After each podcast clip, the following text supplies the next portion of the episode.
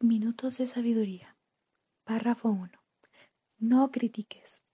Procura más bien colaborar con todos, sin hacer críticas. La crítica hiere y a nadie le gusta ser herido. La persona que acostumbra a criticar muy pronto queda aislada de todos. Si ves alguna cosa errada, habla con amor y cariño, procurando ayudar, pero sobre todo, procura corregir a los otros con tu ejemplo.